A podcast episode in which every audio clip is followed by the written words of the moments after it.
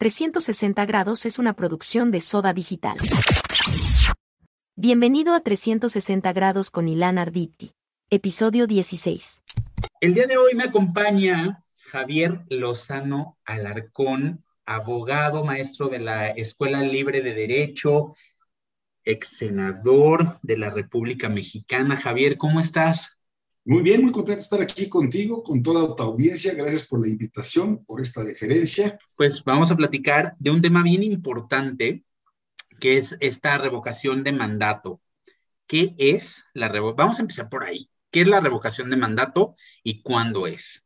Mira, la revocación de mandato, y digo, voy a hablar como abogado que soy y como maestro de la Escuela Libre de Derecho que soy, pero también trataré de hacerlo en, en términos pues muy simples, para que nos entiendan a cabalidad y sobre todo para que por el amor de Dios no caigan en la trampa de ir a votar el 10 de abril. Mira, la revocación de mandato está contenida o está prevista en el artículo 35 de la Constitución.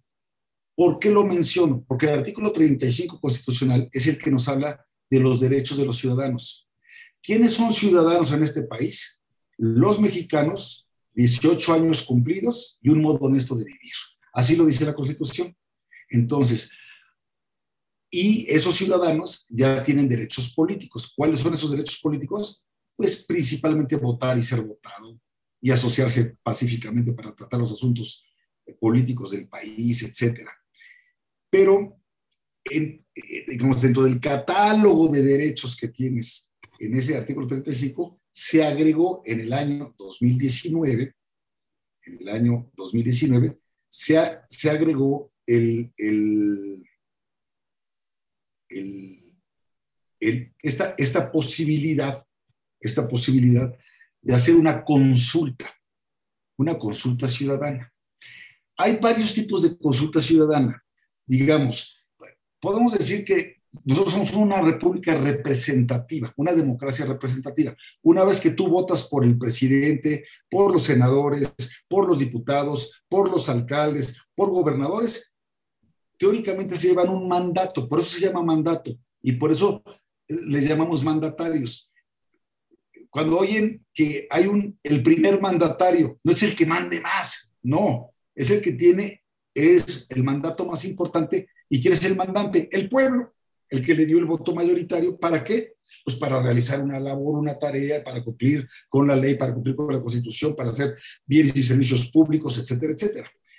Hay entonces consultas populares y hay, ah, perdón, esa es la forma de democracia representativa. Una vez que votas, tienes un representante popular. Hoy tenemos una vergüenza de representantes populares en la Cámara de Diputados y Senadores. Me, me refiero a la mayoría de Morena, con sus muy honrosas excepciones, pero prácticamente todos están para llorar, y esos son los representantes populares. Em, puede, y hay otras formas de democracia directa. ¿Cuáles son las formas de democracia directa? El referéndum, el plebiscito y la consulta popular. En México no tenemos referéndum ni plebiscito, no tenemos esas figuras donde se le consulta a la gente particularmente sobre, por ejemplo, las cuestiones de forma de gobierno, sobre cuestiones estructurales, y en esos plebiscitos, pues es donde se toman decisiones de otra naturaleza, donde participa la gente. Aquí la única fórmula, la única forma de democracia este, directa que tenemos es la consulta popular.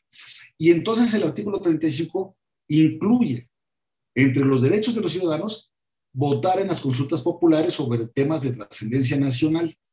Y aquí vienen pues una serie de consideraciones y requisitos de cuánto La verdad de las cosas, hay que decirlo, está tan complicado el tema de las consultas populares que prácticamente es imposible realizarla. Viste la del año pasado que dijeron la, la consulta esa de que y que iba a ser para juzgar a los, expresidentes, que terminó en una pregunta que nadie entendió absolutamente nada y que, y que no tuvo ningún efecto, ningún impacto y que la Corte la enredó más, ¿te acuerdas? Bueno, claro. Pues es, o sea, ¿por qué? Porque las consultas populares, por ejemplo, no pueden ser objeto de consulta popular, ¿no? La restricción de derechos humanos reconocida en esta Constitución y en los tratados, ni las garantías para su protección, los principios consagrados en el artículo 40, la permanencia o continuidad en el cargo de servidores públicos de elección popular, la materia electoral, el sistema financiero, ingresos, gastos y el presupuesto de de la federación, las obras de infraestructura en ejecución, la seguridad nacional y la organización, funcionamiento y disciplina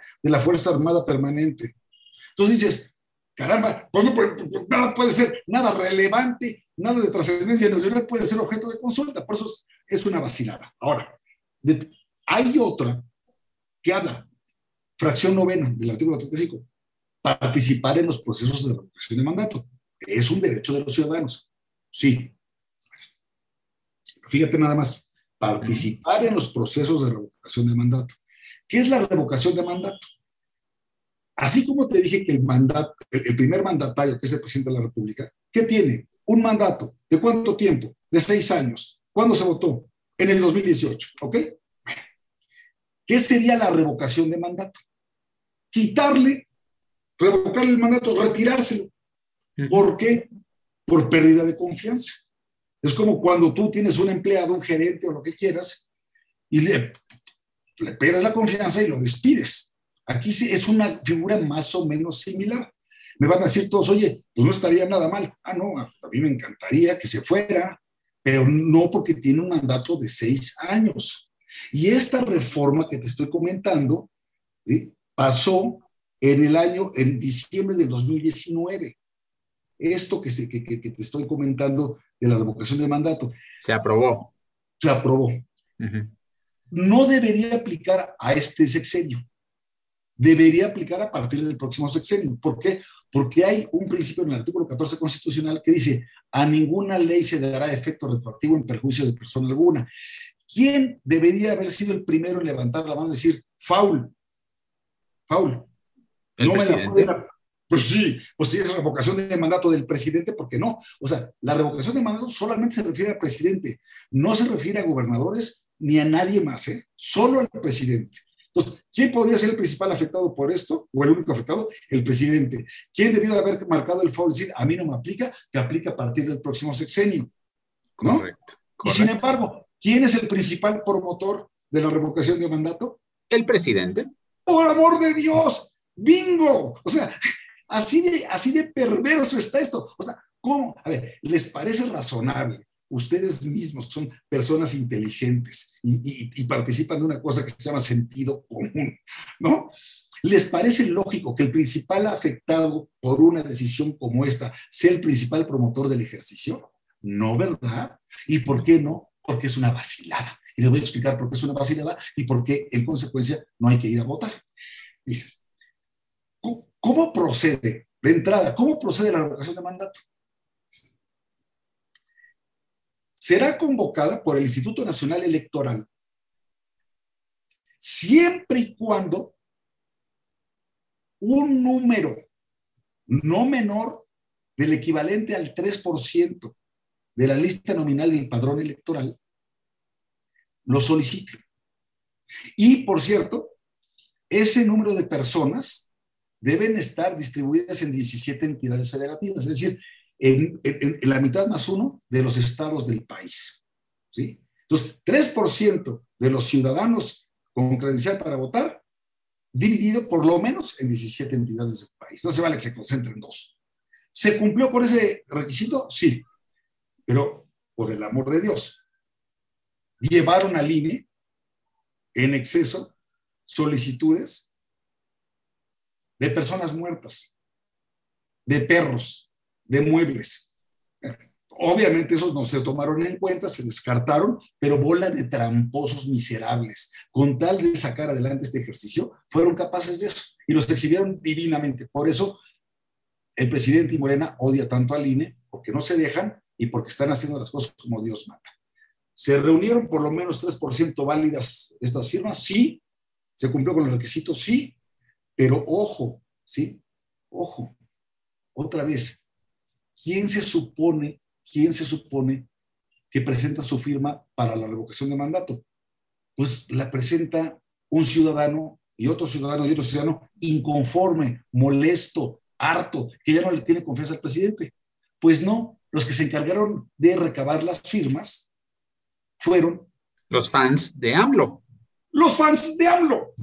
Correcto. O sea, ¿te cabe en la cabeza? ¿No? ¿Verdad que no? Bueno, vamos a continuar. Dice, se realizará mediante votación libre, directa y secreta de ciudadanas y ciudadanos. Ojo, para que este ejercicio sea válido, tiene que votar cuando menos el 40% del padrón electoral. Es decir, si yo voy y voto, quiero sacar a AMLO de la, de la presidencia, ya puedo estar llegando, puedo estar contribuyendo a que lleguemos a ese 40%. Sí, señor. Si tú dices, quiero, para que sea, para que tenga efectos vinculantes, tiene que votar cuando menos el 40% del padrón electoral. ¿Sabes cuánto es el 40% del padrón electoral? ¿Cuánto es el padrón? El ¿Cuánto es padrón el 40? electoral, estamos hablando, vamos a cerrarlo en cerca, vamos a cerrarlo en cerca de 100 millones de electores. Es un poco menos, pero vamos a decir, vamos a suponer 100 millones de electores. Tendría que votar 40 millones de electores. ¿Sabes cuándo va a suceder eso? No va a suceder. Nunca. Entonces, si no va a suceder, porque nadie va a perder su tiempo, 40 millones de personas, por el amor de Dios, no van a perder su tiempo, ni se van a organizar, ni creen en este ejercicio como tal, no van a salir a las calles a votar. Entonces, si no es vinculante, sea cual sea el resultado, no va a pasar nada. López Obrador va a seguir adelante hasta que termine su sexenio. ¿Ok? Eso es lo único que va a ocurrir. Y obviamente, como obvio, quien va a movilizar más, a quien va a movilizar a la gente el 10 de abril, ya lo estamos viendo, pues es Morena. ¿Y para qué? Porque si te fijas, viene otra trampa. La pregunta mañosa, la pregunta mañosa que viene en la boleta. Dice, ¿quieres revocar el mandato del presidente por falta de confianza o prefieres que continúe hasta terminar su mandato? No debería de decir eso. La pregunta tendría que ser una y solo una. ¿Quieres que se revoque el mandato del presidente por falta de confianza? ¿Sí o no? Eso es todo. Ah, no. Modificaron los de Morena las cosas, lo hicieron en la ley y pusieron una cosa que dice, ¿quieres que se vaya o prefieres que se quede? Y entonces ese prefieres que se quede se ha convertido ahora en el grito de guerra, en toda la publicidad esta mañosa que están viendo ustedes espectaculares por todos lados. Que quién sabe quién paga, que obviamente paga Morena y paga el gobierno y pagan los gobiernos de Morena, Y violando nosotros. también la Constitución. ¿Por qué? Porque dice la Constitución que era prohibido el uso de recursos públicos para la colección de firmas, así como con fines de promoción y propaganda relacionados con los procesos de revocación de mandato. ¿No debería Sí. de haber una veda electoral? Hay una vez electoral, dice, durante el tiempo que comprende el proceso de revocación de mandato, desde la convocatoria hasta la conclusión de la jornada, deberá suspenderse la difusión en los medios de comunicación de toda propaganda gubernamental de cualquier orden de gobierno. ¿Ha suspendido las mañaneras el presidente? No, ¿Ha suspendido sus giras el presidente? no, ¿Suspendió la inauguración de la estación avionera esta de Santa Lucía el presidente? no, ¿Ha dejado de hablar de la revocación de mandato? tampoco. Ahí está, cabrón. O sea, es una violación. Yo por eso digo que el presidente es un violador serial de la, de la, de la Constitución. A eso se dedica. Violador serial de la Constitución. ¿sí? Bueno, entonces, esto. Y dice, los poderes públicos, los órganos autónomos, las dependencias y entidades de la administración pública y cualquier otro ente, ente de los tres órdenes de gobierno, solo podrán difundir las campañas de información relativas a qué? Servicios educativos y de salud o las necesarias para la protección civil. ¿Alguien está obedeciendo esto? ¿Morena está obedeciendo esto? Se la pasan haciendo promoción de la revocación de mandato y de tantas otras cosas y de los éxitos, según ellos éxitos, ¿eh? ¿no? Entonces, esto es todo una vacilada. Obviamente, como, y por eso están desesperados. Pasaron, hicieron otra trampa los de Morena. Hay una norma que establece que 90 días antes de que comience cualquier proceso electoral no se pueden cambiar las reglas del juego. Eso, eso lo dice la Constitución. Es una regla de oro. Como ya está muy cerca el 10 de abril, pero se dieron cuenta que tienen la limitante de que no pueden los gobernantes, los funcionarios públicos, hacer promoción de la revocación de mandato, entonces dijeron, ah, pues ya sé, no cambiemos la ley. A pesar de que lo decía la Constitución, dice, vamos a hacer un criterio de interpretación con base en el artículo 72 constitucional y con base en ese decreto de interpretación, ¿sí?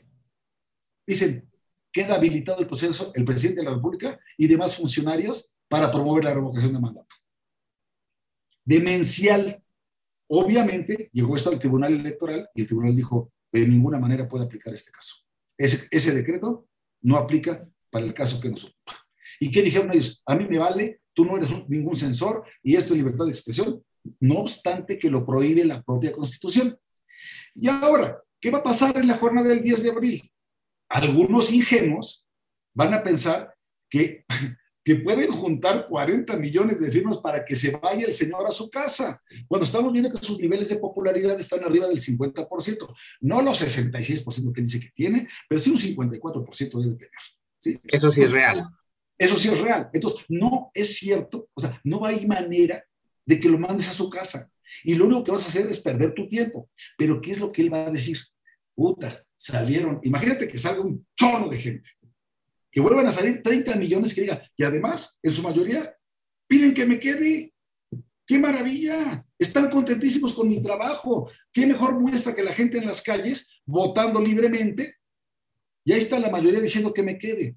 Entonces, por eso hay que hacerle el vacío, para que quede en evidencia de que los únicos que fueron son sus huestes, son sus borregos, son la gente de Morena que va a pedir que se quede, ¿no? Entonces, eh, eh, es pura propaganda de él. Ah, pero ¿sabes qué va a decir?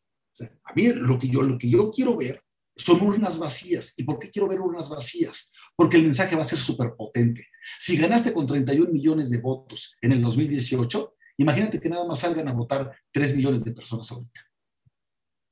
Eso sí sería un golpazo en su ego, porque significaría, de esos 30 millones que tenías, o 31 millones que tenías, ahorita salieron a echarte porras y a votar por ti, la décima parte, cabrón.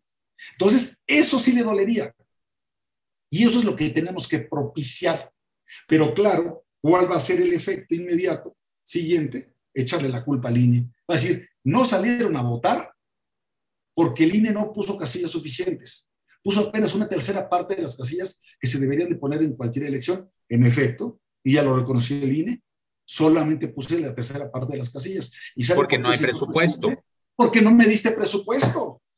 Porque no me diste presupuesto a sabiendas de que teníamos este ejercicio. Entonces, si no me das presupuesto, no puedo completar la tarea. ¿Sí? Bueno, hasta este impresentable presidente de la mesa directiva de la Cámara de Diputados, Sergio Gutiérrez Luna, e, este, presentó una denuncia ante la Fiscalía General de la República contra los consejeros del INE que votaron para no hacer la consulta por falta de recursos para la revocación de mandato. Tienen denuncia penal en la Fiscalía General de la República. Eso nunca se había dado. Ese es Morena, es este gobierno autoritario. Bueno, no les dan dinero, obviamente instalan medios, van a instalar menos casillas. Y dice, entonces el presidente, ya ves, no son demócratas, nos están boicoteando todo. No, señor, si lo hubieras tú dicho Hacienda, dales dinero, hubieran puesto todas las casillas. Luego, como la promoción solamente le corresponde al INE, los spots horribles estos que estamos oyendo en radio y televisión, pues son del INE. ¿Está haciendo una difusión adecuada? Pues sí, pues está, difundiendo lo que tiene que difundir. Y dice el presidente, no es cierto, no están difundiendo suficiente, y cuando salga muy poca gente a votar, va a decir, fue culpa del INE porque no promovieron realmente este ejercicio. ¿Sí? ¿Y qué puede pasar? ¿Cuál es la consecuencia de, puede haber alguna consecuencia grave para México a raíz de este, de esta, de este ejercicio? Absolutamente nada. Absolutamente nada. ¿Por qué? Porque te digo, vamos a suponer que no, que no haya voces como la mía, que se están oponiendo abiertamente y tajantemente acudir a esta trampa, a esta farsa, ¿sí? Vamos a suponer que sale un chorro de gente. No se van a juntar 40 millones de votos nunca. Entonces no va a ser vinculante. Bueno, tan, tan, tan está seguro el presidente, tan está seguro el presidente de que todo esto va a ser una movilización de Morena, que ya dijo, aunque no se junte el 40% de los electores, si la mayoría pide que me vaya, me voy a ir. Pues no, señor. Pues no, señor. En primer lugar, tú sabes que eso no va a pasar, porque tú vas a movilizar a toda la gente y entonces la mayoría va a decir que se quede. Pero en segundo lugar, eso no es una causa grave para abandonar el cargo de presidente de la República, presidente. Eso no está previsto en la Constitución. No podrías hacerlo. Entonces, estás payaso, ¿sí? E, entonces, ¿qué, pasaría? Absolutamente nada. ¿Qué le va a pasar a INE después de esto? Bueno, vendrá un ataque brutal desde, desde la presidencia de la República y desde Morena y los diputados y senadores, pero la gran ventaja que tenemos es que para modificar estructuralmente al INE tendrían que cambiar la constitución y no tienen los votos para cambiar la constitución porque esta solamente puede ser reformada y adicionada según el artículo 135 constitucional con el voto de las dos terceras partes de ambas cámaras del Congreso de la Unión y la mayoría de las legislaturas estatales. Entonces, no les alcanza, no, lo tienen. en ninguna de las dos cámaras tienen las dos terceras partes de los votos. No les alcanza, no le va a pasar nada al INE. Lo que sí tenemos que hacer, así como les pido, y concluyo, así como les pido que no salgan a votar el 10 de abril y que les dejen las urnas vacías, así les pido encarecidamente, defendamos con cuerpo y alma al Instituto Nacional Electoral, a nuestro árbitro. No queremos regresar a los tiempos en que el árbitro electoral era juez y parte, que era parte del gobierno, que estaba en la Secretaría de Gobernación, o ya se les olvidó que fue Manuel Bartlett, el hoy, el jovenazo que despacha en la Comisión Federal de Electricidad, era el secretario de Gobernación en el año 1988, cuando se cayó el sistema. Qué curioso. Ellos manejaban todo, padrón electoral, ellos manejaban todo el tema, ellos contaban los votos, ellos hacían todo. ¿sí? Hoy tenemos un INE autónomo, absolutamente autónomo y respetado y respetable, con consejeros serios, valientes, inteligentes. Lo que ellos quieren es tener el árbitro a modo en el 2024. Y ojo, de, y ojo con lo siguiente, ojo con lo siguiente, ¿sí? Porque estos no saben perder. ¿Cuándo has visto que acepte una derrota? López nunca jamás en la historia de, esos 18 años. Y nunca lo vas a ver, nunca lo vas a ver. Nunca. Claro, claro. ¿Eh? Pero, ojo, porque así lo hizo Hugo Chávez en, Venezuela. Él hizo, él inventó la revocación de mandato y la hizo en Venezuela. Y lo hizo igualito que acá. Su gente movilizó a todos los que fueron a votar y abrumadoramente dijeron, no, ni más, no, que sé qué. No, no, que no, que, que no, revocación de mandato, no, no, no, de ninguna manera. ¿Qué te hace pensar que en el 2024 no se le ocurra a este angelito decir, Oigan, el pueblo da y el pueblo quita. Y así como les pregunté si quería que me fuera, ahora les pregunto, ¿quieren que me quede otro rato? Es, decir, es la democracia. Oye, pero que la constitución no, no, permite la reelección. No, no, no, es una ampliación de mandato. ¿Te acuerdas? ¿Te acuerdas? Que, que, el año pasado, y ahí fue todo el relajo con el ministro Saldívar, cuando dijo el presidente, cuando se les ocurrió promover en la reforma del Poder Judicial de la Federación, de la ley orgánica del Poder Judicial de la Federación, la ampliación de mandato por dos años para Arturo Saldívar como presidente de la Corte. Esto fue en Baja California. No. No, ¿en dónde fue? No. Para, a ver, no. En Baja California, primero, Jaime Bonilla, ya que había ganado la elección, ya que había ganado la elección, cambió la constitución de Baja California para decir que en lugar de dos años, su periodo se extendiera a cuatro y la Corte lo echó abajo por ser inconstitucional, obviamente. Correcto. Bueno, pero luego, cuando se presenta esta reforma a la ley orgánica del Poder Judicial de la Federación, incluyen de último momento una propuesta, obviamente impulsada por el presidente López Obrador y por el propio presidente de la Corte, para ampliar dos años el mandato del presidente de la Suprema Corte de Justicia de la Nación. Pero eso está prohibido, ¿por qué? Porque el mandato del, presidente de la Suprema Corte de Justicia de la Nación es solamente por cuatro años. Y el presidente López Obrador dijo que sean seis. Este era un laboratorio clarísimamente, como lo hizo con Jaime Bonilla clarísimamente en Baja California, para ver si en el 24, no como reelección, sino como ampliación de mandato, se queda otros dos años y puede decir, es que no me dieron chance de chambear entre la pandemia y una cosa y la otra, Entonces, por eso no caigamos en este juego, porque es muy peligroso, porque de esa manera se quedó y se eternizó Hugo Chávez hasta que murió y dejó como un maximato al inútil dictador de Nicolás Maduro. Por favor, no caigamos en ese juego populista. Es una mentira, es una farsa. Se los digo, se los digo como abogado, se los digo como mexicano, se los digo como servidor público después de 30 años de haber pasado desde ser pasante en Banco de México hasta haber sido secretario del Trabajo con Calderón y senador de la República, he pasado por todos lados y en el gobierno de Puebla, etcétera. Háganme caso. Estoy hablando desde el corazón y desde la conciencia. No caigan en este juego. Ya estuvo suave.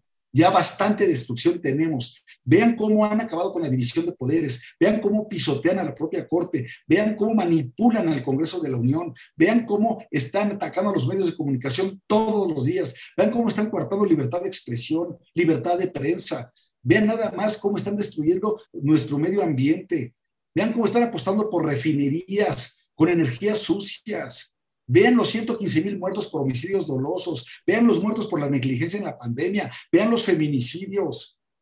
Por Dios, ya es suficiente el daño a México. No le hagamos el caldo gordo a este inútil. De verdad, por favor, háganme caso. El 10 de abril, hagan vida en familia, hagan deporte. Eh, es el domingo de Ramos. ¿Es el domingo de Ramos? No, ¿verdad? Sí, sí, creo que sí. Carajo, ya, hagan lo que quieran, pónganse a leer. Pero no, no, no caigan en este juego. Se los digo de veras como un demócrata y como un mexicano que estoy bien comprometido con mi país.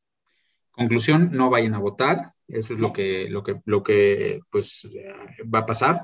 Eh, finalmente, ¿crees que sea, ya para cerrar, puede ser un peligro? Sí podemos llegar, como tú lo estás viendo, o, no, a ser un Venezuela, por ejemplo. Sí, yo creo que sí. O sea, todo, ve todos los signos. Además, además, déjenme decirles una cosa adicional, dos cosas adicionales. ¿Quiénes son los principales aliados de este régimen? Las Fuerzas Armadas. ¿eh? Hoy todo está militarizado. Y tanto que nos criticaron a nosotros cuando hicimos la ley de seguridad interior, ahora ve todo, todo, aeropuertos, aduanas, puertos, todo, eh, bancos del bienestar, transporte de, este, petróleo, construcción de refinerías, todo en manos del ejército. ¿Saben qué dice el artículo 129 constitucional? ¿Qué dice? En tiempo de paz, las fuerzas militares no podrán realizar labor alguna que no esté estrictamente relacionada o vinculada a la disciplina militar. ¿Qué está haciendo el presidente todos los días? Violando la Constitución. Le están dando un poder a los militares, ¿para qué? Entre otras cosas, para tener la lealtad. El presidente de esas Fuerzas Armadas. Y que haga lo que haga y si le ocurra lo que se le ocurra, estén con él. Y por eso les da todos los contratos. Sin licitación pública, ellos están haciendo los negocios de su vida. Les está dando poder político y poder económico. ¿Sí? Y luego, por si tienen duda, vean lo que pasó en las elecciones del año pasado. Vean lo que hizo con Ovidio, el hijo del Chapo Guzmán, que ya lo tenían capturado y el presidente personalmente reconoce haber cometido un delito federal. Liberarlo. El narco le ayudó a ganar las elecciones en todo el Pacífico. Y seguramente estará presente en las elecciones en los seis estados para este 2022. Entonces, carajo, estar entregado a las Fuerzas Armadas y al narcotráfico, perdónenme, no, no podemos permitir. Yo tengo cuatro hijos y una nieta. Créanme que no podemos permitir que estas cosas pasen. Y claro que sí es capaz, sí es capaz. Si ya dijo, si le estorban todos los órganos autónomos, los órganos autónomos, ya desapareció el Instituto Nacional para la Evaluación de la Educación, dio marcha atrás en la reforma educativa. Su contrarreforma energética también acabaría con órganos reguladores, acabaría con la competencia económica, nos va a meter en una broncota con el TEMEC. ¿Por qué? Pues porque hay inversión extranjera ya comprometida en el sector energético que estarían cancelando con esto que están ahora aprobando de la ley de la industria eléctrica. Es una locura lo que está pasando en México. Y el día de mañana no dudes que quiera hacer una modificación tipo lo que hizo Chávez, este, digo, este, Maduro en, Venezuela. Sustituyó a, la, asamblea, a la asamblea parlamentaria, a su Congreso, por un Congreso constituyente. O sea, A la mala. Entonces, Este, hombre no, este hombre no respeta las instituciones. Escuchen cómo ha dicho. Por encima de la ley está la justicia. ¿La justicia según quién? Llevamos siglos, siglos, reflexionando y pensando y filosofando qué es la justicia. Y Ulpiano dice que es la, la definición, digamos, más depurada que tenemos de justicia. Eh, inveterata consuetudo, bueno, dice, es la permanente y constante voluntad de dar a cada quien lo que le corresponde. Y el problema es quién decide qué le corresponde a cada quien. Para eso tenemos la ley y para eso tenemos tribunales. Y este señor se pasa por el arco del triunfo todos los días, leyes y tribunales, empezando por la Constitución. Entonces, claro que sí estamos en un peligro. Si no sostenemos, miren, olvídense de la economía, que ya va a ser un sexenio perdido en economía, en empleo, en seguridad pública, todos esos males ya, ¿no? Ok, olvídense de eso. Desmantelaron el, el sistema de salud, ok. Lo más peligroso es que desmantelen nuestra vida democrática, que desmantelen las instituciones y los pilares de esta república, que es la división de poderes, los órganos constitucionales autónomos. Esos, esos no son cómodos para ningún presidente, pero son necesarios para acotar el poder del presidente. Imagínense ustedes también que se acabe como están acabando y como están presionando a medios de comunicación. O sea, no podemos permitir que eso se, que, que, que acabe con el árbitro electoral. Yo no me voy a resignar a que acaben con todo eso. Podrían decir, oye, que el PRI, que el PAC, ok, cometimos muchos errores. Sí, pero no tantos y por lo menos construimos instituciones. ¿eh? Y un andamiaje legal bastante sobrio y sólido como para que hoy esté todo en riesgo por la voluntad de un solo hombre. Porque díganme si, le hace caso a alguien más, si hay alguna otra voz que valga en este país. pero además, lo peor, y ahora sí ya con esto concluyo, si fuera un Churchill, ¿no? Si fuera un, uno de estos grandes estadistas de la historia, pues dices, órale, y si estuviéramos creciendo al 7% y generando millones de empleos y todo esto en paz, órale. Pero no, hay, no hay un resultado positivo. No hay un ¿eh? resultado. Díganme, que, me digan, que me digan un solo rubro en el que estemos mejor hoy que antes. Uno solo. ¿sí? Tenemos un tipo absolutamente incompetente e indolente como presidente. Y lo digo con absoluta sentido de responsabilidad. Es un tipo ignorante. Eso, vean la carta por el amor de Dios y díganme si los representa. Porque en México el presidente es jefe de Estado y jefe de gobierno. Díganme si esa carta que le mandó al Parlamento Europeo por una legítima preocupación que externaron y que tienen todo el derecho de hacerlo, por cómo están asesinando a periodistas en nuestro país. Y la carta que contestó el presidente es una auténtica majadería. Yo escribí un artículo en Universal, busquen lo que se llama el porro de Palacio Nacional. Contestó como un auténtico porro. Y todavía le dijeron, oye, ¿y por qué no un poquito más de cortesía, presidente? Sí, porque esto no es diplomático, esto es político. Para que veas nada más en manos de quién estamos. Así que, por favor, vamos a cuidar lo que nos queda del país, vamos a hacerlo juntos ¿eh? y vamos a recuperar a México en el 2024. Y ahí sí les voy a pedir todos a votar, porque si votamos todos de manera masiva, racional, consciente y libre, los echamos a la calle y rescatamos este país y lo rescatamos para siempre. Ya aprendimos la lección, ya aprendimos, ya reconocimos también que nosotros tuvimos la culpa de que haya llegado este tipo que es un peligro para México. Siempre lo dijimos. Ahora, perdón, perdónenme en lo que a mí respecta, ¿sí? Pero ya, o sea, ¿cómo ya escarmentamos lo suficiente.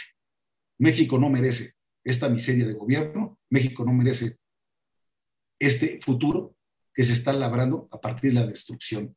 El presidente quiere un país de pobres y de ignorantes para manipularlo. Y no lo podemos permitir. Por el otro lado, sí, sí hay esa luz, ¿no? en el 2024. Así que eh, vamos a... Yo, creo que sí. Y, y, sí creo una cosa, ¿eh? va a ser con alianza. Si no es con alianza, va a estar muy difícil esto, va a ser muy cachetón. Y esa alianza también pasa porque no se rompa la alianza legislativa. Y este es un llamado que hago muy respetuoso, sobre todo al PRI. ¿no? Yo he militado en el PRI, he militado en el PAN. Hoy no tengo partido político, pero la llevo muy bien con, pues, pues, con todo el mundo, menos con Morena. Eh, él tiene que ir en alianza. Y ojalá, y ojalá Movimiento Ciudadano también para ese entonces esté unido en esa alianza y, y, con un candidato hay que hacer primarias. que son las primarias como en Estados Unidos, que todos los aspirantes, los que quieran, se apunten, se anoten, órale, libertad, vayan a la calle a convencer gente, que vengan los debates, que vengan los debates, que haya este, una votación abierta para escoger al candidato o candidata. Tenemos muy buenos cuadros, tenemos gente bien fregona. Y les aseguro que podemos tener muy buenos candidatos para el 24, no solamente para la presidencia, para diputados, senadores, gobernadores, etcétera, alcaldes. Y les aseguro, ¿eh? les aseguro que ganamos y rescatamos a México. Pero sí tenemos que actuar con mucha, miren, son tres palabras, con mucha disciplina, con mucha generosidad y con mucha inteligencia. Y, desde luego, con muchísimo amor a México. Javier, me queda clarísimo que tú tienes mucho amor a México. Nada más para la gente que va a criticar todo esto que hemos hablado, porque seguro va a haber mucha gente. Si esto, ya para terminar de verdad, eh, si, si tú no fuera, hubieras militado en el PAN, en el PRI, pero vieras que realmente Morena, AMLO, está haciendo algo positivo, tú lo apoyarías. Estamos siendo centrados, lo reconocerías. Lo recono por supuesto que lo reconocería, pero por supuesto que lo reconocería. Si no estoy loco, si yo cuando estaba en la oposición yo era del PAN y estaba gobernando Peña Nieto, claro que era un criticón, pero también votaba junto con el PRI las reformas estructurales que verdaderamente le cambiaron el rostro a México y que nos dieron mucho más competitividad. Y le supe reconocer buenas decisiones, así como le critiqué las pésimas decisiones. ¿Ves? Yo trato, trato en ese sentido de ser ponderado en mis juicios, pero también con la experiencia que tengo después de tantos años en el servicio público y por abogado que soy, y a mis 59 años de edad, maestro, sí, me, sí siento que estoy legitimado para decir lo que está bien y lo que está mal. O sea, la verdad es que, y, y en serio, no le encuentro ninguna virtud a este señor. O sea, no le encuentro ninguna gracia. Y todo lo que prometió, dice que no lo prometió. No prometió bajar la gasolina, pues no, no bajó la gasolina, pero dice que no es cierto. No hay videos. No, no prometió que desde el día uno iba a pacificar el país porque él iba a hacer una gran convocatoria al pueblo de México para, para que llevarnos bien. Ve nada más, ya rebasó todos los límites en cuanto a violencia se refiere. Abrazos, no balazos, no sirve para pura madre. Entiendan que la fuerza pública, el monopolio de la fuerza pública, por eso se te otorga a ti en la Constitución, presidente de la República, para echar mano de todas esas fuerzas armadas y de toda la policía y de todo lo que necesites para darle seguridad a los mexicanos. Eso es lo que tienes que hacer, ¿sí? ¿Y qué? A ver, ¿y qué ayuda les dio a las micro, pequeñas y medianas empresas en la pandemia? Dice, es que no vamos a hacer otro Fobapro, no sea payaso. Fobapro el que hiciste con Texcoco al cancelar, al cancelar ese aeropuerto, ¿sí? ¿No le diste un clavo a esas empresas? ¿Y cuántas tronaron? Un millón trescientas mil empresas micro, pequeñas y medianas tronaron. ¿Cuántos empleos se fueron al caño? Es un cuate que no le duele el dolor ajeno, no le duele el dolor evitable. Entonces, por supuesto que si estuviera haciendo las cosas bien, ¿qué más quisiera que hiciera las cosas bien? ¿Sí? Pero cuando tienes un escándalo de corrupción en puerta, como el que acaba de desvelar Julio Scherer, que era su consejero jurídico, donde está involucrado para variar el otro corrupto del fiscal general y estaba la secretaria de gobernación, hoy opinó que él mejor prefiere no meterse en ese tipo de líos personales. No, no son líos personales. Es tu círculo más cercano como gobierno. Es corrupción, tráfico de influencias y conflicto de intereses junto con abuso de autoridad. Sí tendrías que pronunciarte, y sí tenías que correr al, fiscal general de la República, pero no lo va a hacer ¿por qué? porque esta sí es, esta sí es, Milán, la verdadera mafia del poder. 100%. Javier, ¿dónde te pueden seguir en las redes sociales? Ah, pues en mi cuenta de Twitter, J Lozano A, arroba J Lozano A. Y, y, pon, y todo, todo el tiempo estás tuiteando y también está igualito, está igualito en Instagram y en Facebook y eso, pero en la que, en la que más le atoro es a, Twitter, todos los días fijo posición y todos los días estoy ahí en los debates. Me encanta el debate, pero me encanta el debate de altura. No, es que estos, cuando ya no encuentran respuesta a los argumentos y a los fundamentos legales, te insultan. Pitacilina y que no sé qué, y saco de pus. Por amor de Dios, vamos, vamos subiéndole el nivel al debate, ¿no? el presidente, que porque criticamos lo de las ayudas este, y los ambulantes en el aeropuerto, somos clasistas y racistas. Nada tiene que ver con clasistas y racistas. Simplemente, simplemente, si quieres que se vendan traídos en un aeropuerto, ponlos en un local digno, inscríbelos en el seguro social, y a mí me encantan las tlayudas. ¿eh? Y me encanta la comida oaxaqueña y la poblana, porque soy poblano y estoy muy orgulloso de todo eso. Pero no, perdóname, no en el piso de un aeropuerto, no así, no en esas condiciones, hasta por un tema de seguridad, por el amor de Dios. Así que no sean payasos y cursis y no nos quieran seguir dividiendo. Un presidente que divide tanto a los mexicanos, todos los días polariza, todos los días entre conservadores y, neoliberales, y todos los días diciendo que somos los privilegiados y que si la derecha y no sé cuántas cosas, presidente es presidente de todos los mexicanos, no nada más de su secta llamada Morena. ¿eh? Yo ya me urge que llegue un presidente que, habiendo ganado a la buena, diga, ahora sí, es momento de cerrar filas y salir todos Vean nada más, vean nada más, a ver si no se mueren de envidia, al presidente de Ucrania. Y conste que era un comediante, cabrón, para que vean nada más. Un comediante convertido en jefe de Estado y lo que pretendía ser aquí un jefe de Estado convertido en un vulgar comediante. 100%. Javier, muchísimas gracias. Ojalá que podamos platicar pronto una vez más. Te agradezco muchísimo y pues te mando un fuerte, fuerte abrazo. Gracias por la invitación. Fue un placer estar contigo, con tu audiencia y las veces que sea necesario. Es más, vamos a comentar después de que sea el ejercicio este de revocación de, de mandato, lo, cómo están los resultados y las reacciones para que vean que para que vean que no andaba yo tan perdido. ¿Mm? Nos volvemos a juntar después de esto. Gracias, Javier. Esto fue 360 grados con Ilan Arditi